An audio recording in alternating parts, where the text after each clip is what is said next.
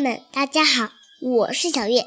今天我要和妈妈讲的故事叫做《冬天里的弗洛格》。借我一双小翅膀，就能飞向太阳。我相信奇迹就在身上。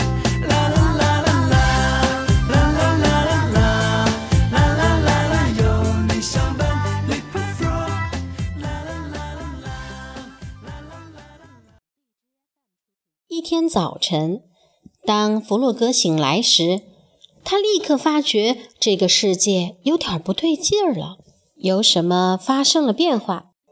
他跑到窗前，惊讶地看到一切都变成了白色。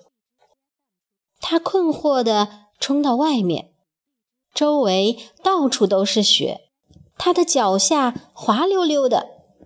突然，他摔倒了。他滑下河岸，滑到了河里。不过河水已经冻住了。弗洛格仰面朝天地躺在冰冷坚硬的冰上。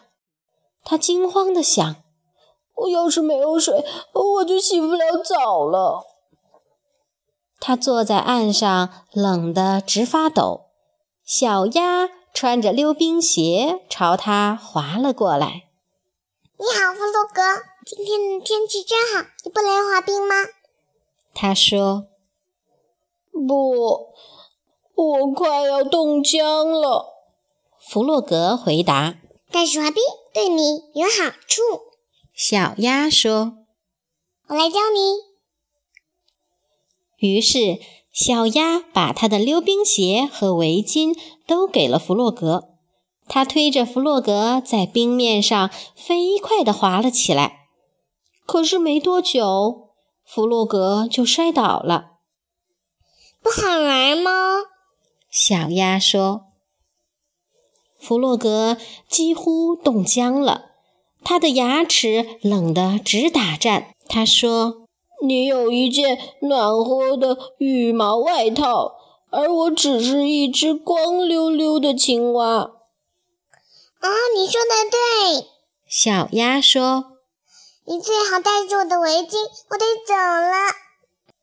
随后，小猪背着一筐木柴出现了。你没有冻僵吗，小猪？弗洛格问。哦，冻僵？小猪说。不不不，我正享受着嗯这新鲜健康的空气呢。冬天是最美好的季节。你身上有一层厚厚的脂肪给你保暖，弗洛格说。可是我有什么呢？哦，可怜的弗洛格，小猪想，真希望我能够帮助他。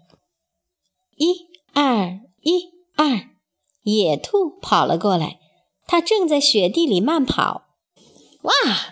他快乐地大喊：“运动使人健康，运动万岁！为运动欢呼三声！”野兔突然停住了。“你为什么不加入进来，弗洛格？健身太有意思了。”“我要冻僵了。”弗洛格说。“你有一身好皮毛保暖，可我什么都没有。”他伤心地回家了。第二天，朋友们邀请弗洛格一起打雪仗，但是他完全提不起精神来。哦，我要冻僵了，他小声抱怨道：“我只是一只光溜溜的青蛙。”然后，弗洛格拖着沉重的双腿，跌跌撞撞地回家了。那天剩下的时间，弗洛格都坐在炉火边上，梦想着春天和夏天。他烧光了最后一根木柴，炉火熄灭了。他到外面再去捡木柴，可是雪地里一根木柴也找不到。走着走着，他就迷路了，周围白茫茫的一片，他累坏了。倒在了雪地里，一只光秃秃的青蛙。朋友们找到了它。我要冻僵了。弗洛格低声说：“哦，赶快！”野兔说：“他们小心地把它抬回家，放到了床上。野兔送来木柴，生起火。小猪熬了一碗热乎乎的、有营养的汤。小鸭给弗洛格打气。在接下来的几个晚上，野兔给他们念春天和夏天的。好听的故事，而小猪在为弗洛格织一件温暖的双色套头衫。弗洛格很享受朋友们对他的关爱，能在床上过冬真是太美妙了。弗洛格完全康复了，这天他终于可以起床了。